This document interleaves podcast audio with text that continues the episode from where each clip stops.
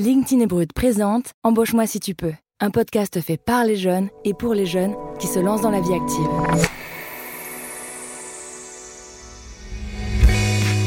Parce que la crise sanitaire a tout chamboulé pour eux, on a voulu leur donner la parole. Dans chaque épisode, j'invite autour de la table trois jeunes de 18 à 26 ans pour échanger avec un expert sur une thématique précise. Et ensemble, ils trouveront des solutions pour mieux avancer et commencer leur vie professionnelle. Je m'appelle Sandrine Chauvin, bienvenue dans Embauche-moi si tu peux. Aujourd'hui, votre première préoccupation, c'est l'emploi. Il faut bien se rendre compte au bout d'un moment que quand on a un ou deux ans d'expérience derrière soi, c'est pas un stage qu'on recherche. Comment trouver un emploi sans diplôme? Honnêtement, hôtel, café, restaurant, je traverse la rue, je vous en trouve, ils veulent simplement des gens qui sont prêts à travailler. 2021, c'est vraiment pas le tapis rouge pour les jeunes. Cela ne marche pas toujours du premier coup, mais ne vous découragez pas. Dans ce troisième épisode, nous allons décortiquer une autre idée reçue selon laquelle il faut dire oui à tout pour trouver un premier emploi. Si vous avez envie de réagir sur les réseaux sociaux, c'est très simple, je vous invite à utiliser le hashtag EMSTP. Alors comment ne pas accepter n'importe quel poste? Comment négocier son salaire? Faut-il baisser ses exigences et se brader pour trouver un emploi? C'est à toutes ces questions que l'on répondra lors de cette table ronde en compagnie de trois jeunes. Marek, 24 ans, tu es en BTS audiovisuel en alternance. Bonjour Marek. Bonjour. Charlotte, tu as 24 ans également et tu habites dans les Yvelines. Tu es en master de communication digitale à l'ECS Paris et tu suis également une alternance en communication. Bonjour Charlotte. Bonjour. Et Emma, tu as 21 ans, tu es étudiante à Sciences Po Paris, actuellement en stage de production audiovisuelle. Bienvenue Emma. Merci, bonjour.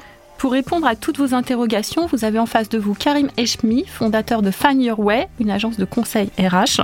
Karim, vous êtes expert du recrutement et de l'employabilité.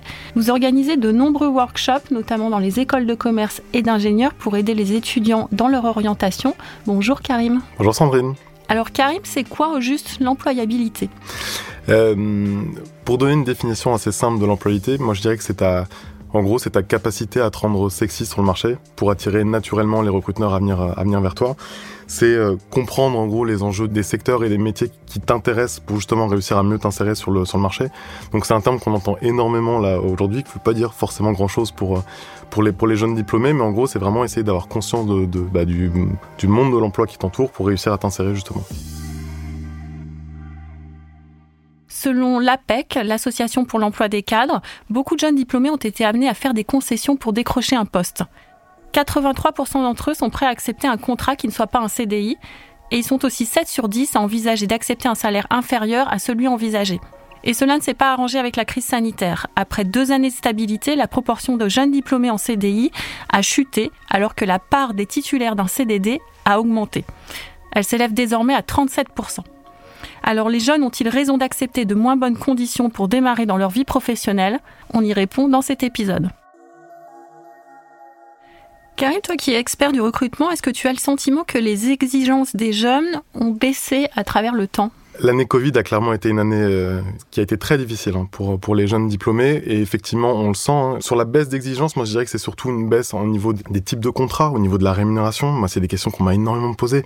Karim, est-ce que je peux négocier mon salaire actuellement? Est-ce est que je peux me permettre de le faire aussi? Au vu du marché actuel, autant j'ai plein de secteurs d'activité où en réalité ça se maintient, il y a encore des embauches et ça va bien, autant j'ai des secteurs où c'est l'hécatombe. Si on prend le secteur de l'aéronautique, ça a été un, un, ça a été un secteur d'activité qui a été extrêmement extrêmement touché. Et du coup bah, la question revient beaucoup, est-ce que je peux réellement me permettre de négocier ou pas? Donc euh, le, le, le, fait est aujourd'hui qu'il faut vraiment être en, phase avec, avec le marché, avec aussi son, son, projet professionnel. Il y a des secteurs dans lesquels on peut évidemment encore beaucoup négocier, et il y a des secteurs dans lesquels c'est effectivement beaucoup plus difficile. Et est-ce qu'ils osent négocier en partant du principe bah, je suis jeune, donc euh, finalement je dois un peu tout accepter? Il y, a, il, y a, il y a, vachement de, de, de, peur, il y a beaucoup de crainte, hein, énormément. Je pense que la phrase que moi j'entends le plus et qui est vachement marquante, c'est euh, Karim, j'ai peur de négocier. Si je négocie, j'ai peur de perdre le job. Tu vois? Euh, Alors en réalité, c'est pas vraiment ça. C'est pas en négociant que tu que, tu peux perdre le, job, mais c'est vraiment une des craintes principales. Et je pense que quand on est quand on est jeune diplômé, quand on est jeune à s'insérer comme ça sur le marché, encore plus en période de crise, bah, c'est vraiment compliqué.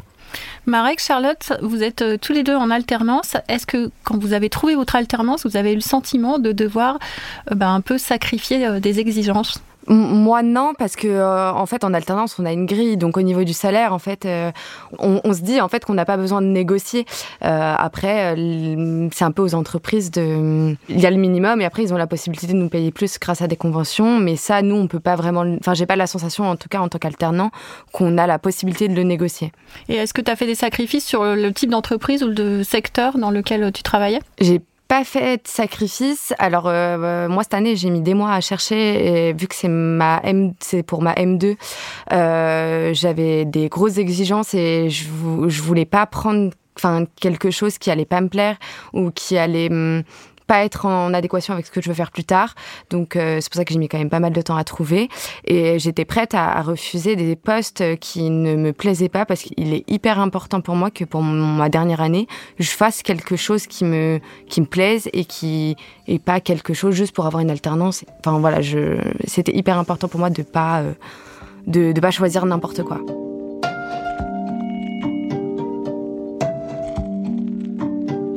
Karim, est-ce que c'est quelque chose que tu recommandes de plutôt attendre pour trouver un stage ou une alternance en adéquation avec son projet professionnel ou au contraire, bah, il faut accepter un peu ce qui vient parce que sinon on peut se retrouver euh, le bec dans l'eau? Je pense qu'il faut vraiment trouver un, compromis. L'idée de find your way, justement, c'est ça, hein, c'est de trouver ton chemin. Euh, moi, j'ai fait plein de choses dans ma carrière avant d'arriver dans les RH. Euh, je me suis fané dans des endroits qui n'étaient pas faits pour moi. Et je trouve que c'est hyper difficile d'aller... Euh, faire des concessions, c'est hyper important parce qu'aujourd'hui, être en attente sur le marché de l'emploi, c'est très compliqué. Il vaut mieux être quelque part qu'être nulle part et être demandant d'emploi. Ça, c'est une évidence. Ça, c'est une certitude. Donc, faire des concessions pour trouver un job, je pense qu'on doit peut-être en faire. En, période de crise, c'est normal d'en faire. Mais après, aller dans, un, dans une entreprise qui ne correspond vraiment pas, ou sur un secteur d'activité qui nous plaît pas du tout, ou sur un job qui nous plaît, qui nous plaît vraiment pas, je pense qu'il faut vraiment trouver un, juste milieu entre rester six mois ou huit mois sur le marché et attendre, je pense que c'est clairement pas une bonne idée. Mais après, se, se jeter sur n'importe quel poste juste pour en avoir un, je pense qu'il faut, il faut essayer de prendre le temps, il faut essayer de prendre le temps de chercher. Euh... Quelle concession, du coup, tu recommandes? Quel type de concession, moi, je recommanderais à un, à un étudiant? C'est pas si facile, du coup. Non, c'est clairement pas simple. Moi, moi, je dirais que faire un job légèrement différent de ce qu'on avait prévu de faire, pour moi, c'est une concession qui est acceptable travailler dans un, dans un secteur ou quelque chose qui est, qui est, qui correspond pas à nos valeurs, par exemple, tu vois, ou dans, de, ou dans des, euh, oui, ou dans, ou dans des secteurs qui correspondent pas à nos valeurs, ou dans des, dans des types de projets qui correspondent pas non plus à ce qu'on a envie de faire. Je pense que du coup, c'est peut-être pas forcément un truc que, que moi je recommanderais en tout cas à un étudiant. Mais si c'est peut-être se réajuster légèrement en termes de, de job ou de mission, pourquoi pas? Marek, tu travailles dans l'audiovisuel, c'est un secteur quand même qui est très euh, concurrentiel. -hmm. Est-ce que tu as dû faire des concessions euh, pour trouver ton alternance? Pour trouver mon alternance, je pense la s'il y a une concession auquel je pense, après c'est pas forcément une concession, mais euh, je pense que j'ai pas mal sacrifié l'image que je pourrais avoir auprès des entreprises en les appelant. C'est-à-dire qu'en commençant à chercher, je, me voyais comme euh, quelqu'un d'assez timide, quelqu'un de qui était pas mal en retrait quand il allait appeler son entreprise pour proposer sa candidature. Mais c'est au bout d'un moment que je me suis dit, euh, au final, euh, ça va pas marcher comme ça. Et donc j'ai décidé d'attaquer une approche beaucoup plus en quelque sorte rentre dedans comme si je n'avais rien à perdre, qu'importe l'entreprise que j'appelais. Donc ça passait par des messages privés LinkedIn avec des, chefs d'entreprise que je connaissais même pas. Ça passait avec des coups de fil de euh, pas de l'accueil. Ça c'est ça c'est très important, c'est de pas forcément passer euh, par le numéro euh, sur lequel on tombe quand on, recherche le nom de l'entreprise. Il faut aller chercher les, le nom des employés, quel poste ils ont, quelle est la personne qui aurait le poste euh, qui serait plus sensible à vouloir nous prendre. Et donc, sacrifier en quelque sorte l'image qu'on a de nous pour se montrer comme quelqu'un de beaucoup plus motivé, et cela pour le meilleur, en fait. Et est-ce que tu as eu le sentiment à un moment donné de devoir, euh, par exemple, te, te, brader ou pas avoir le poste exactement que tu recherchais pour bah, trouver euh, justement ton alternance? Comme je le disais au départ, oui. Après, je me suis rappelé qu'en fait, je suis quelqu'un de très autodidacte. Euh, mis à part euh, les études que j'ai faites, j'adore apprendre de mon côté. Du coup, de ce que j'ai appris en fait, c'est que euh, s'il y a quelque chose, euh, une compétence auquel je manque pour rentrer dans un poste, ce que je fais, c'est que je m'isole pendant une semaine. Et je m'attaque à, la tâche d'apprendre euh, cette compétence en, en, peu de temps, mais de manière très concentrée et euh, avec beaucoup de motivation, bien sûr.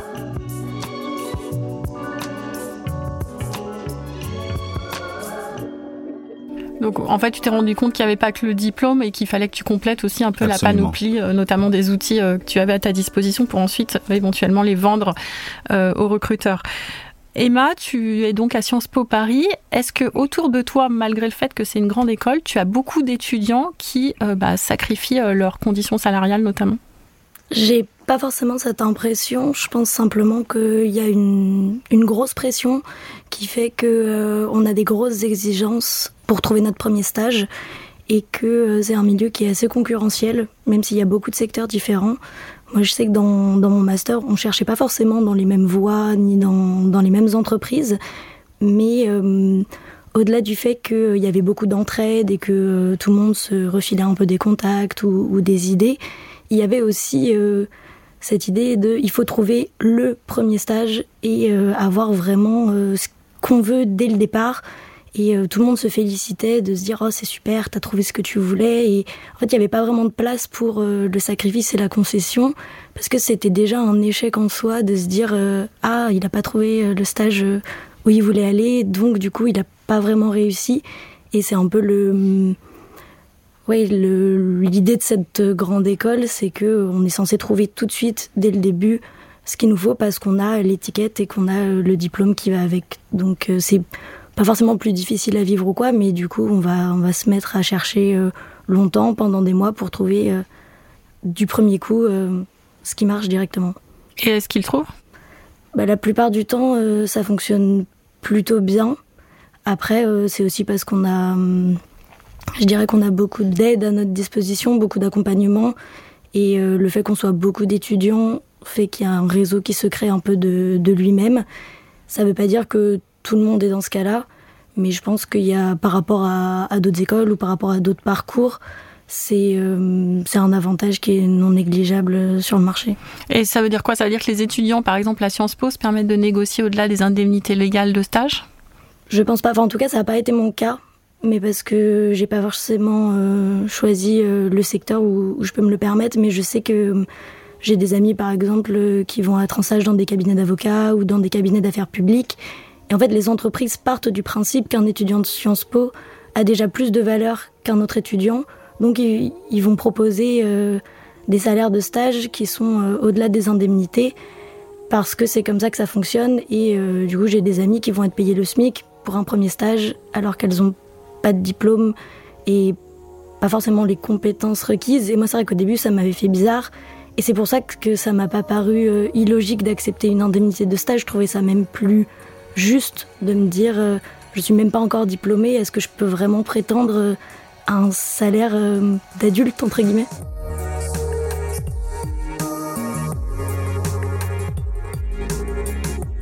Karim, finalement, sur quoi les recruteurs se basent pour euh, bah, définir un salaire, même d'un stage ou d'une alternance? Il y a sur plein de trucs. Hein. Euh, sur, sur, quoi ils se basent? Ils vont se baser effectivement sur, sur ta formation, sur ton diplôme, sur tes compétences, sur les outils que tu maîtrises, sur ton niveau de langue. Sur, il y, a, y a vraiment plein de, plein de paramètres qui te permettent au final d'avoir une rémunération plus ou moins élevée. Il y a évidemment des secteurs d'activité bah, où il y a plus ou moins d'argent, hein, on le sait. Donc, euh, donc c'est vraiment sur l'ensemble de ces éléments. Moi, quand j'accompagne, parce que du coup, j'interviens dans une trentaine d'écoles, et pour le coup, moi, ce que je dis toujours aux étudiants, c'est mettez vraiment en avant vos compétences. Je sais que tout le monde leur dit, euh, leur rabâche ça à, longueur de journée, mais vraiment, ça peut faire la différence si tu es bilingue en anglais et tu dois bosser sur des projets à l'international. Ça fait une différence pour ta rémunération. Euh, entre quelqu'un qui maîtrise juste le français et quelqu'un qui maîtrise deux langues en plus, bon, bah, évidemment, ça, ça joue sur la REM. Pareil si tu maîtrises parfaitement tel ou tel type de logiciel. Et est-ce qu'ils osent négocier Je dis ça en connaissance de cause que j'ai beaucoup recruté ces derniers temps et j'ai remarqué un, un phénomène, c'est que tous les garçons ont, ont, négocié leur salaire et malheureusement une seule fille mmh. l'a fait. Euh, donc du coup, comment euh, ouais. un peu dépasser euh, ses propres freins? Ouais, c'est un truc moi qui me touche. Moi, je donne beaucoup beaucoup de conférences sur la négociation de salaire. C'est un truc qui me qui me rend dingue. Il euh, y a une différence vraiment concrètement sur le marché. Moi, je le vois. Un garçon va presque systématiquement négocier son salaire. Et euh, honnêtement, j'ai peut-être une fille sur le 10 qui va le faire. Donc il y a vraiment un gros gap dessus. Pour moi, là, il faut que ça se rééquilibre. On n'est encore pas bon. Hein. Il y a encore beaucoup de différences de salaire entre les hommes et les femmes. Et alors, c'est pas du tout la raison, mais une des raisons aussi, c'est que bah, les garçons négocient tout le temps et les filles négocient pas du tout systématiquement. Je pense qu'on doit négocier. On doit toujours essayer de négocier. Parce qu'au pire, au pire du pire, on n'obtient juste pas ce qu'on avait envie d'obtenir. Mais on perd pas le job. Donc pour moi, il faut essayer de le faire, il faut tenter de le faire. Donc c'est bien vu. Euh, honnêtement, moi, en tant que recruteur, pour moi, il n'y a rien de mal. Enfin, il n'y a rien de. euh, c'est pas dérangeant, au contraire. Pour moi, ça montre que bah, tu maîtrises euh, tes compétences, que tu es sûr de toi, ça montre un peu d'assurance aussi. Ça a presque plus me rassurer que tu négocies plutôt que tu négocies pas du tout. Charlotte, est-ce que tu trouves que finalement, euh, durant tes études, tu as été préparée à arriver sur le marché du travail, à éventuellement négocier pour éviter d'avoir à dire oui à tout? Eh bien non, enfin j'ai pas de la, cette sensation, on l'aborde absolument pas en, en, cours. Moi c'est quelque chose que j'ai entendu même euh, bah, cette année en parlant avec euh, une copine euh, qui elle est sur le marché du travail et donc euh, on, est, on a été amené à parler de négociation et euh, moi, limite, je l'apprenais en fait. Je savais pas qu'on pouvait, en sortant directement euh, après un master, pouvoir négocier notre salaire, nos avantages. Et c'est vrai que bah moi, la question que je pose à, à Karim, c'est à quel moment déjà on peut le négocier? Est-ce que c'est au service euh, RH Parce qu'en général, il y a un premier entretien avec euh, des RH, mais après, il y a euh, bah, potentiellement notre responsable, notre N plus 1, notre N plus 2. Enfin, à quel moment on aborde ces, ces négociations? Alors déjà, il n'y a pas de règle absolue, il n'y a oui. jamais de règle absolue, parce que pour le coup, c'est beaucoup, beaucoup de, de, de feeling quand tu es en entretien. Il y, a une, il y a une règle, pour moi, qui est une règle très importante quand on doit négocier, c'est que d'abord on se vend et ensuite on négocie. Donc pour moi, ce qui est le plus important ici, c'est que d'abord tu vas attendre de bien te vendre euh, auprès du recruteur, c'est comme un entretien de vente, c'est la même chose. Hein. Et une fois qu'il est convaincu que tu es euh, le, bon candidat, la bonne candidate, là on peut parler oseille ensemble, là on peut parler argent. Si on le fait avant, moi je négocie pas quelque, chose avec quelqu'un si je suis pas persuadé que j'ai envie d'acheter le produit. Là pour le coup, du coup le produit c'est effectivement le candidat. Ça veut dire que du coup c'est plutôt plutôt en fin de process. En tout cas, je dirais que c'est pas en début de process. C'est un point qu'il faut qu'on qu retienne. Après, avec qui il n'y a vraiment pas de règle. Ça veut dire que autant tu pourrais aussi bien négocier avec un RH qu'un recruteur, qu'un manager. Pour le côté un petit peu affect, moi je te dirais que comme tu vas bosser effectivement avec ton manager, moi j'aime bien l'idée d'essayer de le négocier euh, avec lui parce que c'est son équipe, c'est son budget de recrutement et donc euh, potentiellement si tu t'es bien vendu en entretien, il y a moyen euh, du coup de pouvoir effectivement faire quelque chose avec avec lui, mais encore une fois c'est pas une règle absolue et tu peux aussi négocier aussi bien avec un recruteur qu'avec un RH. Et est-ce que tout est négociable ou, c'est juste le salaire? Non, évidemment, il y a énormément de choses qui rentrent en compte. Et d'ailleurs, c'est pareil, c'est un grand sujet. Très souvent, on pense argent, on pense, on pense salaire net même. Euh, euh, on passe, on pense salaire fixe. On veut, euh, on veut négocier effectivement ce qu'on va avoir à la fin du mois. Il y a plein d'autres trucs à négocier. Il y a tellement de choses à négocier. Qu'est-ce que tu peux me négocier? Tu peux me négocier les tickets resto. on peut négocier les tickets resto. Tu l'as fait, Marek, c'est ça? Non. euh, si, je l'ai demandé, mais euh, c'est pas encore là. Ça va arriver. Ah bah, bah bien, bravo. c'est un très bon point. C'est important de manger, donc c'est important les tickets restaurants.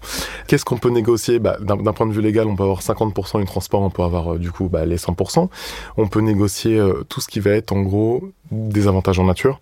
Donc ça peut être ça peut être ordi, ça peut être pressing, ça peut être téléphone, ça peut être euh, ça peut être de je sais pas moi un, un forfait euh, Vélib, Véligo pour pouvoir te déplacer, ça peut être ça peut être vraiment plein plein de choses. Je pense qu'il faut réellement là pour le coup penser pouvoir d'achat et, et, pas réellement juste penser euh, argent à la fin du mois, ça peut faire clairement la différence.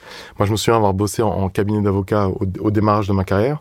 J'avais 500 euros de chèque voyage, 500 euros de chèque vacances, et j'avais 500 euros sur la partie loisirs. Bon, bah, on parle de 1500 euros en plus de pouvoir d'achat sur l'année. C'est pas rien. Donc il faut vraiment essayer de voir le truc dans sa dans sa globalité. Il y a des entreprises qui, qui ont euh, plein plein de petits avantages du coup pour les pour les salariés.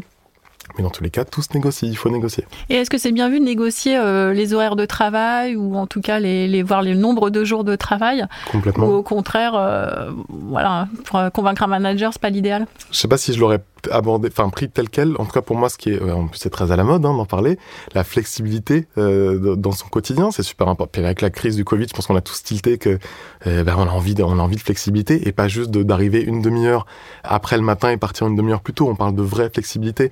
Donc euh, là, on parle le remote, par exemple, enfin le, télétravail, ça se négocie. Alors là, bon, on est en plein Covid. Vous allez me dire, Karim, t'es sympa, mais c'est déjà un peu ce qu'on a. Mais je pense que sur la, la globalité, il faut penser effectivement télétravail, il faut penser effectivement flexibilité des horaires, il faut effectivement penser flexibilité au niveau des jours travaillés.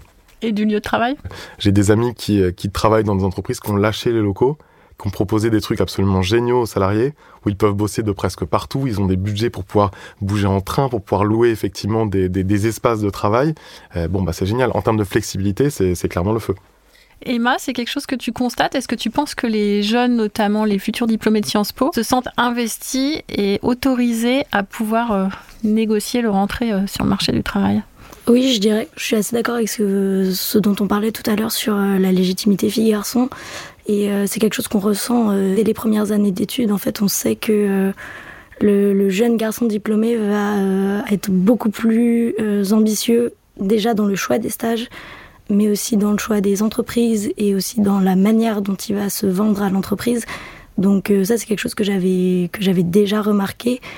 Et après je pense qu'on on a des bonnes armes pour, euh, pour négocier parce qu'en fait, on nous répète sans cesse qu'on est, euh, euh, entre guillemets, les meilleurs étudiants, qu'on est formés pour être les cadres de demain, ce genre de choses. En fait, au, final, ça finit par rentrer dans le crâne. Donc, même avec le recul nécessaire qui est important d'avoir, et évidemment, encore, ça dépend des secteurs. moi, j'avais la sensation, en commençant à chercher mon stage, que j'étais pas la moins bien lotie. Enfin, disons que euh, je savais que ça pouvait, enfin que mon diplôme, que mon école pouvait faire la différence. Et c'est aussi pour ça que j'avais choisi cette formation parce que j'étais pas forcément sûre de là où j'avais envie d'aller, mais que le réseau et le nom pouvaient parfois suffire à ouvrir euh, certaines portes. Et euh, après, je sais pas si ça suffit pour moi à négocier ou à me sentir légitime réellement euh, de m'imposer dans une entreprise, surtout euh, bah, quand on est tout jeune diplômé ou même pas encore diplômé.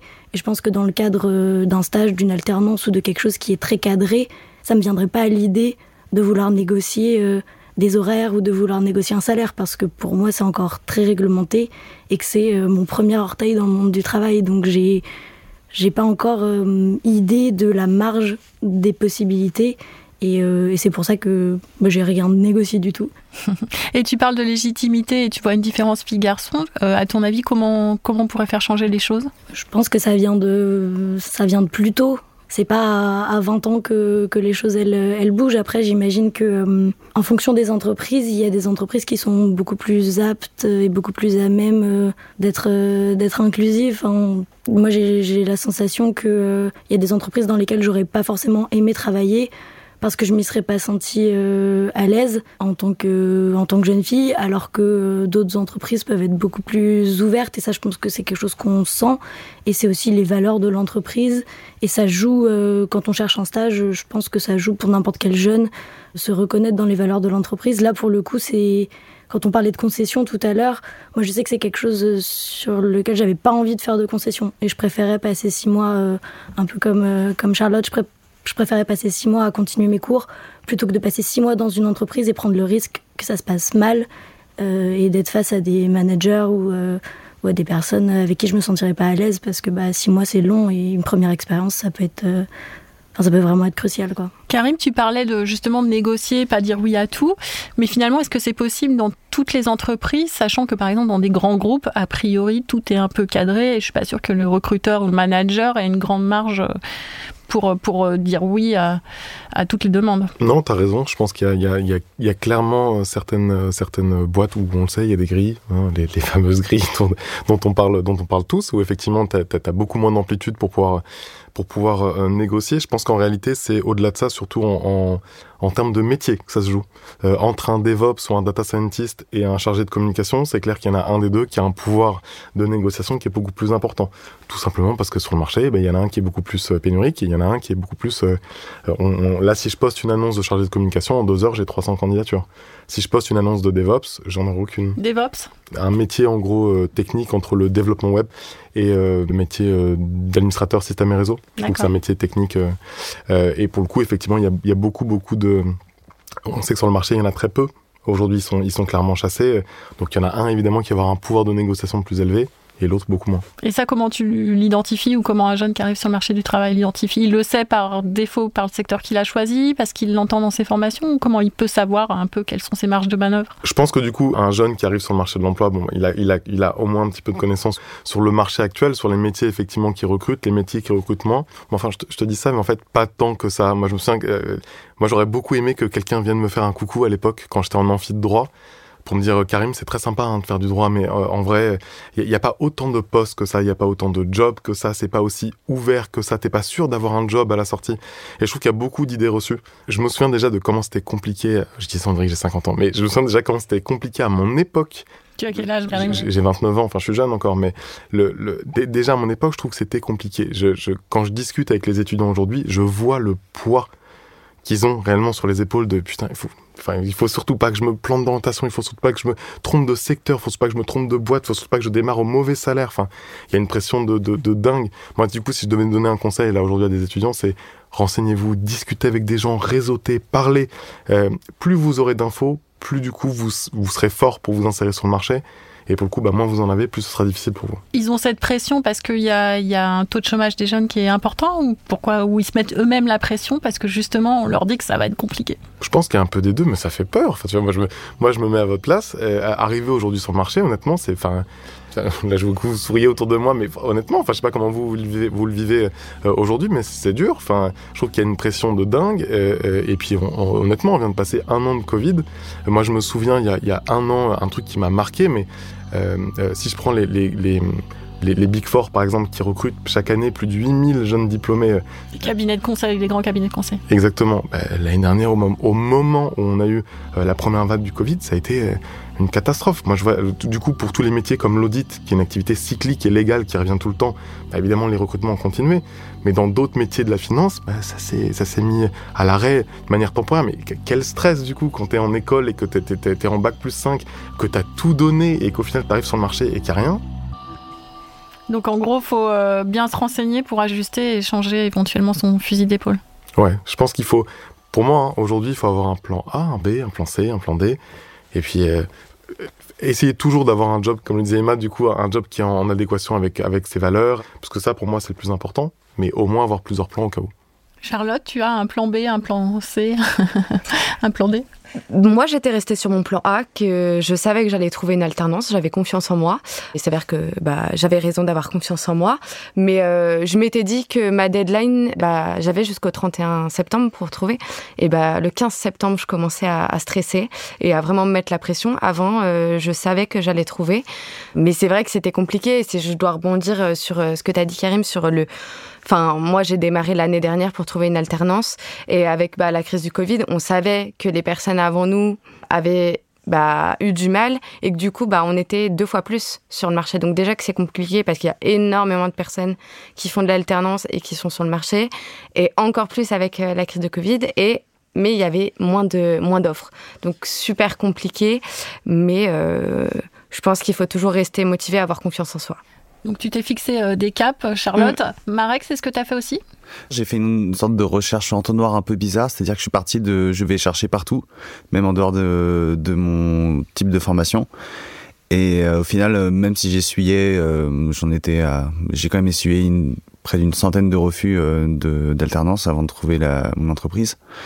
au final, j'ai quand même fait un entonnoir du fait que au départ, je cherchais partout et au final, je suis plus concentré dans ce dans quoi je, je voulais me, je voulais travailler.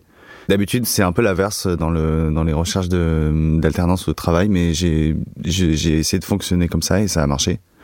Après, c'est bien sûr euh, c'est la personne qui s'est retrouvée au bon endroit au bon moment hein. dans les recherches de travail, c'est toujours comme ça, je pense. Donc une stratégie quand même de, de ciblage finalement assez large et après on, resserre et c'est ce que Charlotte expliquait euh, aussi. En, en mettant de côté tous les euh, métiers type DevOps où pour le coup c'est des, euh, des personnes qui viennent vers nous à ce moment-là. D'accord.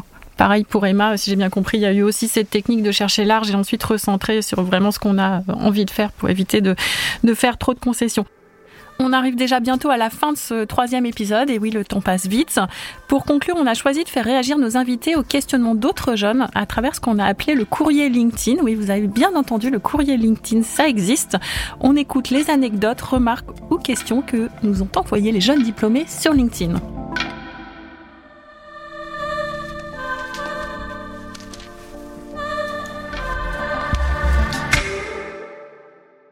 Commence par Justine, assistante chef de produit. De mon point de vue, moi qui suis actuellement à la recherche de mon premier emploi, oui, la crise sanitaire a bel et bien un impact sur l'embauche des jeunes diplômés. Aujourd'hui, je m'aperçois que les trois quarts des annonces concernent le recrutement d'une personne alternante. Alors, est-ce à nous de revoir nos exigences ou bien aux employeurs? Karim, est-ce que vous confirmez ce que Justine dit? Est-ce que c'est aux jeunes finalement de revoir euh, leurs exigences ou aux employeurs de s'adapter à la nouvelle génération? Bon, heureusement on est en 2021 Et en 2021, euh, les entreprises n'ont pas le, seul pouvoir. Les, candidats décident aussi de eux où ils veulent, de, bah, où ils ont envie de, travailler. Je pense que du coup, il y a, enfin, dire qu'aujourd'hui c'est uniquement les candidats qui doivent faire euh, des, des, concessions serait quand même dur. On a beau être en, plein milieu d'une crise sanitaire, et, euh, ça, va. Hein. Je pense qu'il y a encore, y a encore des jobs, il y a encore des offres, on a encore plein d'offres euh, à, à, pourvoir. Hein. Donc, je pense qu'aujourd'hui dire que c'est uniquement les étudiants qui doivent faire des concessions, c'est hyper dur. Je pense que, je pense que c'est pas le cas. Je pense que tout le monde doit aujourd'hui s'adapter. Et quoi qu'il arrive, hein, un candidat choisit aussi de où il a envie de travailler. Et du coup, bah, c'est pas uniquement l'employeur qui choisit. Témoignage désormais de Laura, chargée de recrutement. À partir du moment où on connaît sa valeur, on n'accepte pas n'importe quoi sous prétexte qu'on n'a pas d'expérience. On a un vécu en tant qu'humain, perso ou pro, c'est ultra enrichissant. Karim, vous êtes d'accord avec Laura? Ah bah on passe 8 heures par jour au travail, il est absolument hors de question d'accepter euh, n'importe quoi euh, sous prétexte que qu'on a qu'on a d'ailleurs on n'a pas pas d'expérience, on a peu d'expérience hein, quand on est quand on est jeune diplômé, mais oui non euh, très clairement on passe 8 heures par jour au, travail, on n'accepte pas n'importe quoi juste pour avoir un job. Et enfin on écoute Sébastien, gestionnaire de paye. J'ai eu la chance de trouver un poste qui correspond à la formation que j'ai suivie et ce avant même de finir mes examens. Du coup, euh, ça n'a pas été le cas de toutes les personnes de ma session, hélas. Karim, est-ce qu'il y a des milieux, des secteurs où il est plus facile de trouver un emploi sans avoir à se brader et à dire oui à tout, justement? Ah bah oui, hein. là, là, très clairement, encore une fois, hein, il y a des jobs où, euh, bah là, gestionnaire de paye, bon, bah dans la paye, on sait, hein, y a, y a, on a beaucoup, beaucoup, beaucoup de mal à recruter. Euh, si je prends le métier, par exemple, de, de, de, de recruteur, c'est pareil, hein, on a du mal à, à, trouver des recruteurs, on a encore plus de mal à trouver des recruteurs qui sont spécialisés dans la tech, par exemple. Je parlais tout à l'heure de DevOps, mais on peut, encore une fois, on peut citer plein d'autres métiers techniques sur lesquels on a du mal à recruter. Bon, bah, du coup, évidemment, c'est plus c'est plus facile de négocier dans ce, genre de contexte que bah, dans des métiers où il y a, y a déjà beaucoup de monde. Donc en gros, euh, si on résume, il faut avoir quand même plusieurs plans, bien qu'il faut garder un cap, comme le dit Charlotte, et pas tout accepter euh, non plus, parce qu'on a une valeur de par euh, ses études, de par sa personnalité, de par ses compétences ou des logiciels en plus qu'on a appris comme Marek. Merci Karim, merci Emma, merci Marek, merci Charlotte. C'est la fin de cet épisode. Merci. Merci, merci, merci beaucoup. C'était Embauche-moi si tu peux, un podcast de LinkedIn et Brut produit par Paradiso Media. Un grand merci à toutes celles et ceux avec qui j'ai construit ce projet, Rosane Le Carboulec, Laetitia Decama, Axel Gobert et Benoît Dunègre. Merci à Samuel Chalom et Tiffany Blandin, journalistes chez LinkedIn Actualité, ainsi qu'à ma collègue et amie Esther Ohio. Et un grand merci à vous tous d'avoir écouté cet épisode. Si ces conseils et témoignages vous ont inspiré, si vous voulez partager votre expérience, je vous donne rendez-vous sur notre page LinkedIn Actualité ou tout simplement sur mon profil. Et si vous aimez ce podcast, n'hésitez pas à nous le dire. Vous pouvez par exemple nous laisser un commentaire et vos 5 étoiles, cela nous fera très plaisir. Je vous retrouve très vite pour les prochains épisodes sur toutes vos plateformes d'écoute. À très bientôt.